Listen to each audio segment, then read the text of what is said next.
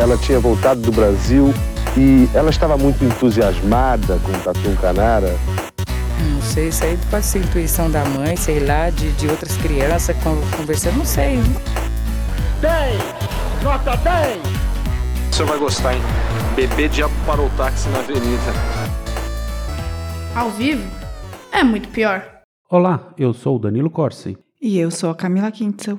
E hoje vamos ter um episódio musical. Sim, hoje é dia de conhecer uma das maiores vozes da música brasileira, Adileia Silva da Rocha, que conquistou o Brasil com o pseudônimo de Dolores Duran.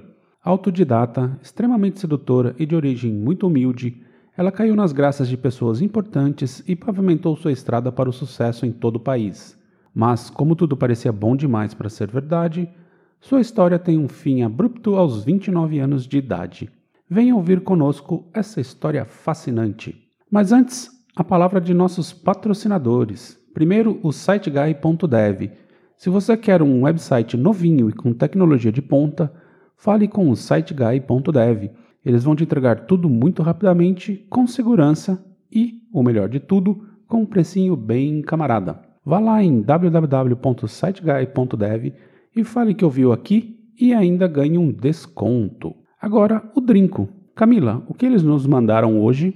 Bem, antes de falar do vinho da semana, o vinho pediu para avisar que essa semana chegaram ao menos 500 novos rótulos no acervo. Olha que beleza! Tem de tudo para escolher lá. Mas o vinho da semana é o Dolor Green Wine, um vinho branco da Califórnia que cai muito bem com peixes e frutos do mar. E o melhor é que ele custa R$ 99 lá no Drinco.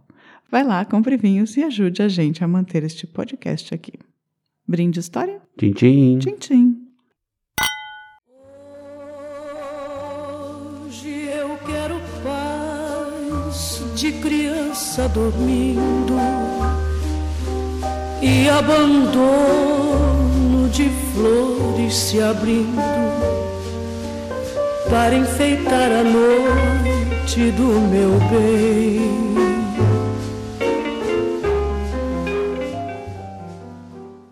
Adileia Silva da Rocha nasceu em 7 de junho de 1930 na cidade do Rio de Janeiro, filha de Josefa Silva da Rocha, a dona Zefinha.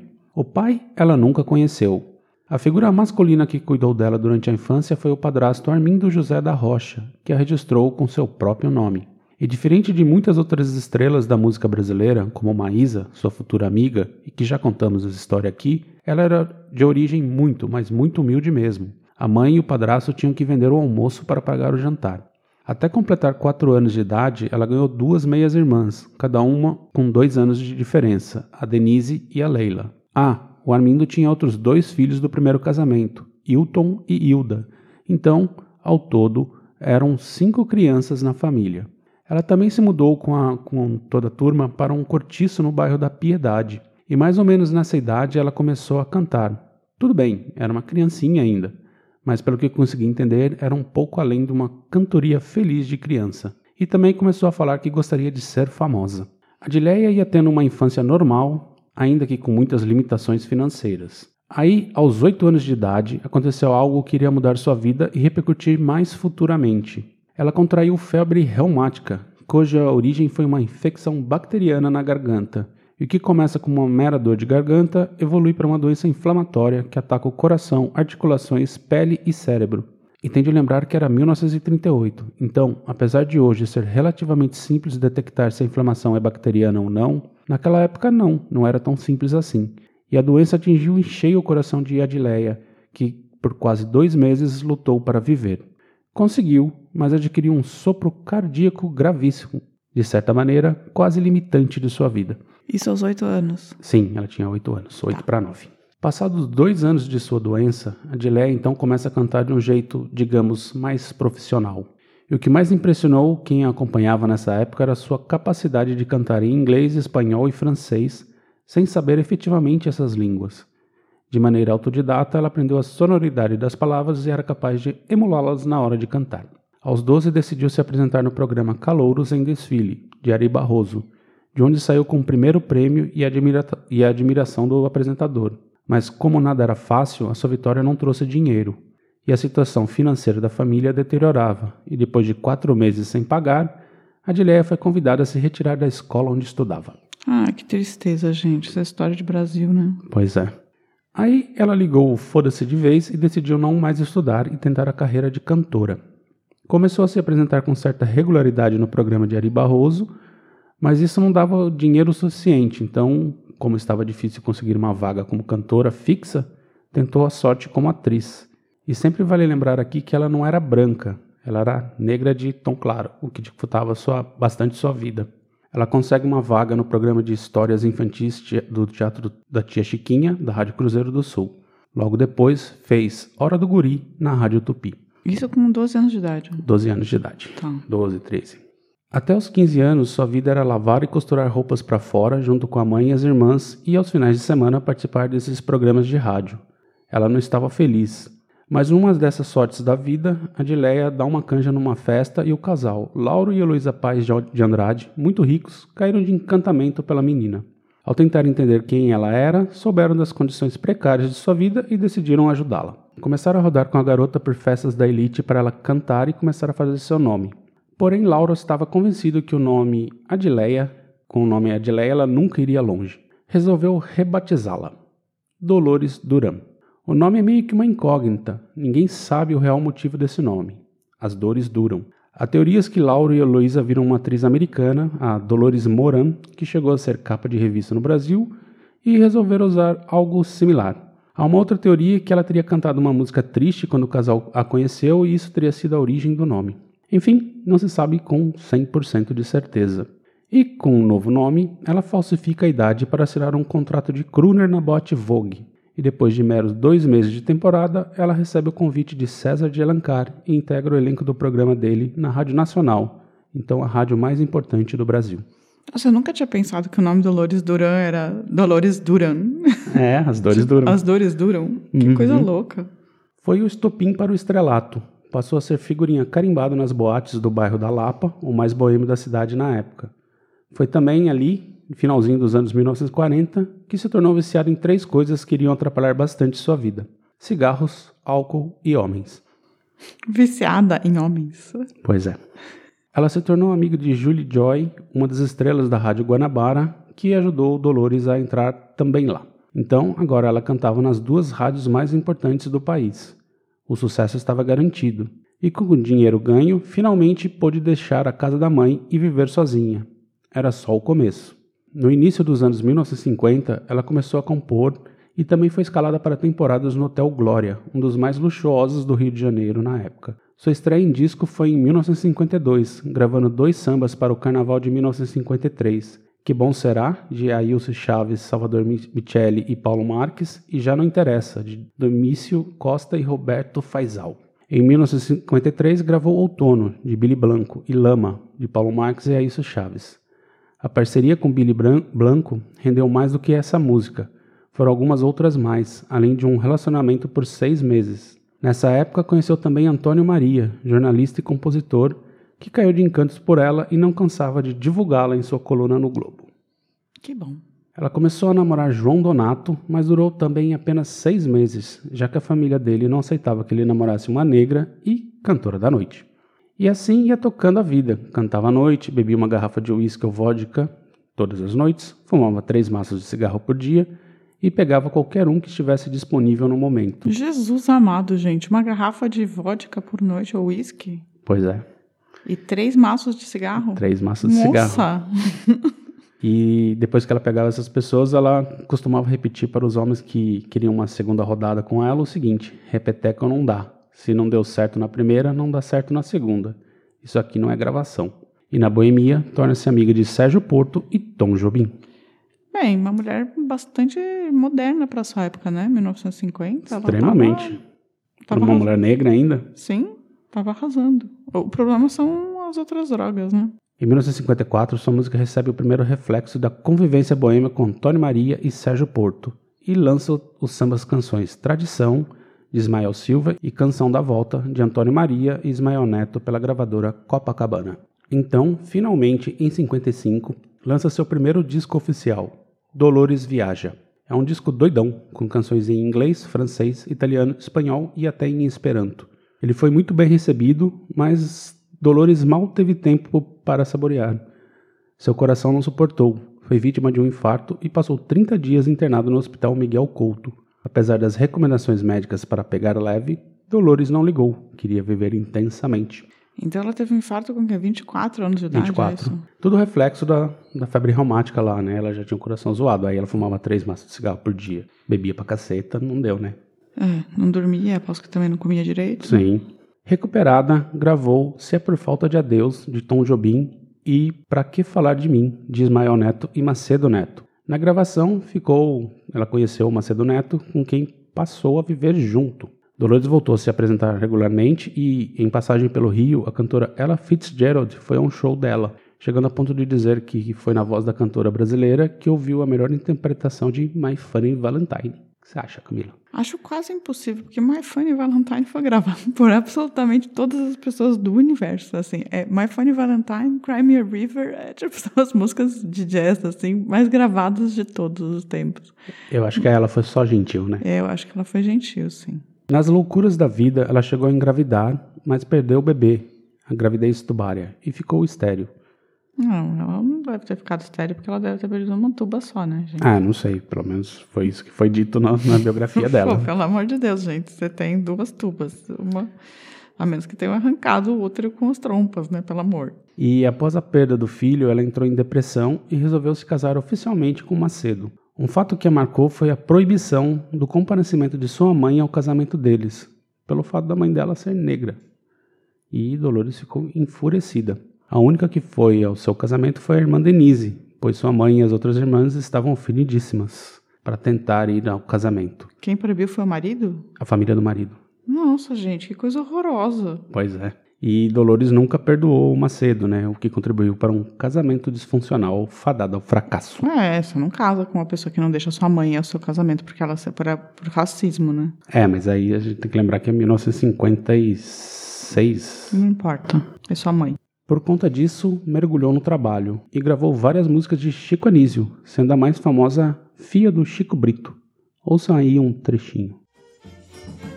Sou filha de Chico Brito, pai de oito filhos maior, nascido em Baturité, criado a carne de sol. Sete homens e eu mulher, oito filhos pra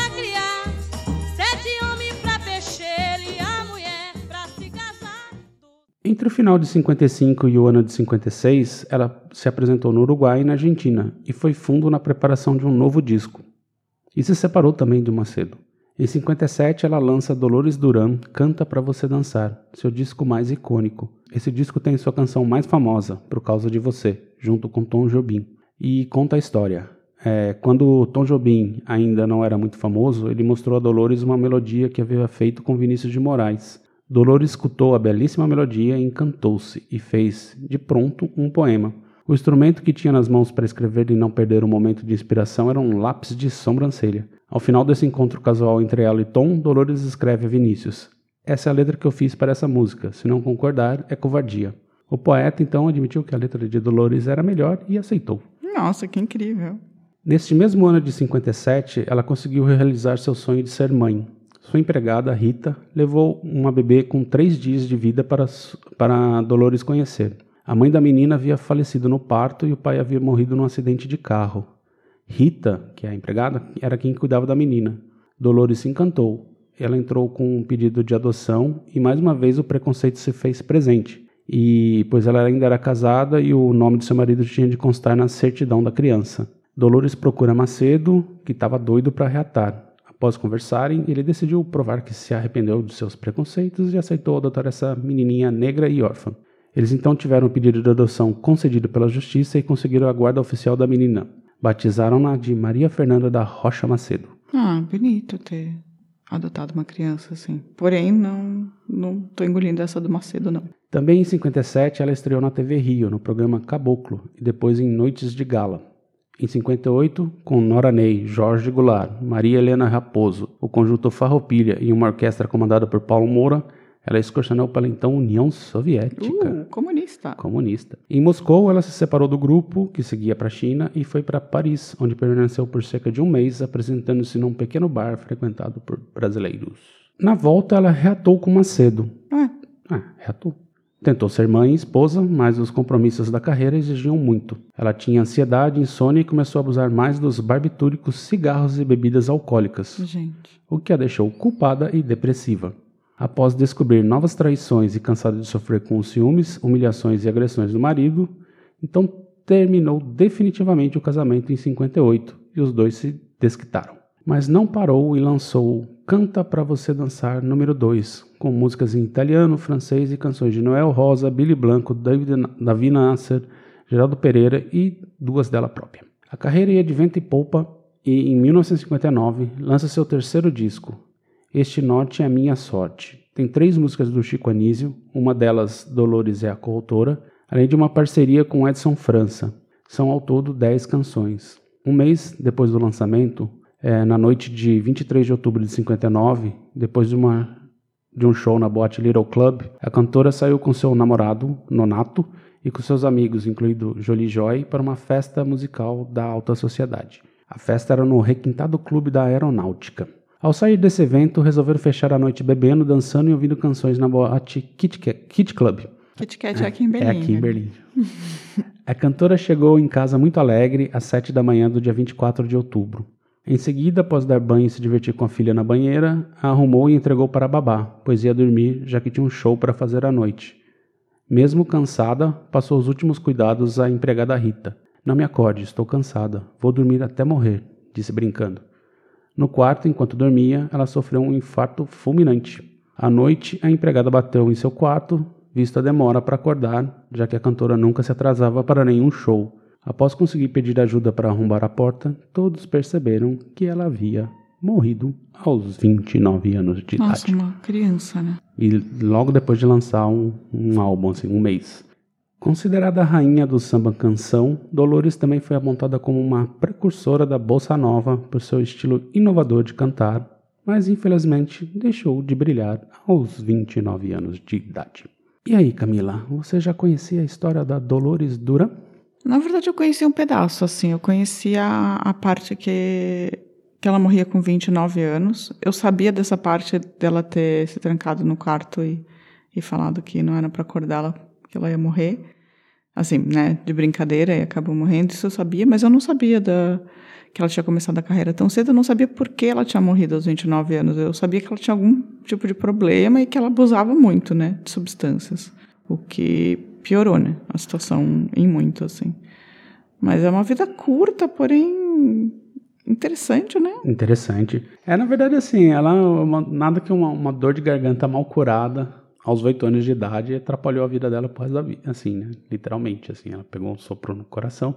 Talvez se ela tivesse não abusado de cigarros e bebida, Sim. durasse um pouco mais, ela, mas ela, era meio... Ela ajudou, né? Um pouquinho. É, mas pensa nessa circunstância. Ela era uma, uma jovem negra, pobre, nos anos 40 e 50, que de repente saiu do nada para conseguir ganhar algum tipo de dinheiro. Sim. Provavelmente tinha algumas relações disfuncionais, especialmente com o Macedo, que assim, o que para mim sempre foi uma incógnita, assim, que é, o cara proibiu, a, a família dele proibiu a mãe dela de ir no casamento e ela ainda assim casou. Sim, Que, assim, absurdo. isso seria impensável hoje em dia, assim, a pessoa... É, e não é que ela dependesse dele nem nada, né? Ela tinha a sua vida, a sua carreira, assim. Pois é. O seu dinheiro, é isso que eu tô dizendo, assim. Tipo, ela não tinha uma dependência econômica do cara, assim. E, mas assim, do, do modo geral, eu ouvi alguma coisa aí enquanto estava lendo sobre ela, então fui ouvindo uma discografia. Não é o tipo de cantora que eu gosto, assim, aquela impostação da voz é muito De muito rádio, né? irritante pra mim, mas assim, ela é uma, dá pra perceber que ela realmente era uma grande cantora. Tem uma voz linda, tem uma voz linda, Dolores. Né? A Noite do Meu Bem, né? Que ela canta. Eu acho maravilhosa essa música. Sim, é. É, mas essas são as cantoras da rádio. Elas não são... Mudou muito o estilo de canto, né? Esse can... Essa cantoria mais impostada não é mais o que pega, né? Apesar de o vibrato equino tá aí, né? Pra... É, mas eu ainda prefiro isso ao autotune. É, então. E esse vibrato sertanejo, né? Que dá ação de morrer. Nossa, assim. é horroroso. Mas, enfim, eu também prefiro as cantoras do rádio. Ai, gente, agora a gente vai perder 32 mil, mil ouvintes uhum. por causa das nossas declarações uhum. sobre, sobre o vibrato equino. Enfim, esse foi o episódio de hoje e agora a gente vai fazer uma pausa e já voltamos com os recadinhos. Você está vendo o som do jeito que eu fiquei e que tudo ficou. Uma tristeza tão grande nas coisas mais simples que você tocou. A nossa casa querida. Camila, se alguém aí tem uma gravação perdida da Dolores e quer mandar pra gente, como faz? Manda por e-mail no contato arroba muitopior.com.br. Também pode mandar uma, um direct no Facebook ou no Instagram. Ou falar um, num comentário lá no, no YouTube que tem uma gravação secreta perdida de Dolores Duran e quer nos mandar. E aí você consegue mandar pra gente. Acho que esses são os principais canais de contato. Legal. E agora eu quero dar alegria pro meu povo com os recadinhos. Alegria pro seu povo. Pro meu povo. Hum. O primeiro é o Christian Carran, que falou que se emocionou com o episódio do Aldir Blanco e que a companheira... Aldir Blanc. Aldir Blanc, é. Billy? Blanco. Billy Blanc e Aldir Blanc. E que a companheira dele é tia dos netos gêmeos dele. Olha. Um casal de netos lindos e adoráveis. Hum. E ele também falou sobre no episódio da Guerra do Contestado pra gente fazer a história lá do Percival Farquaad. Ah, então esse cara, ele tá na minha lista, assim. Eu não sei se eu vou ter, eu vou conseguir fazer um episódio, porque não é que seja um personagem super conhecido da história, né?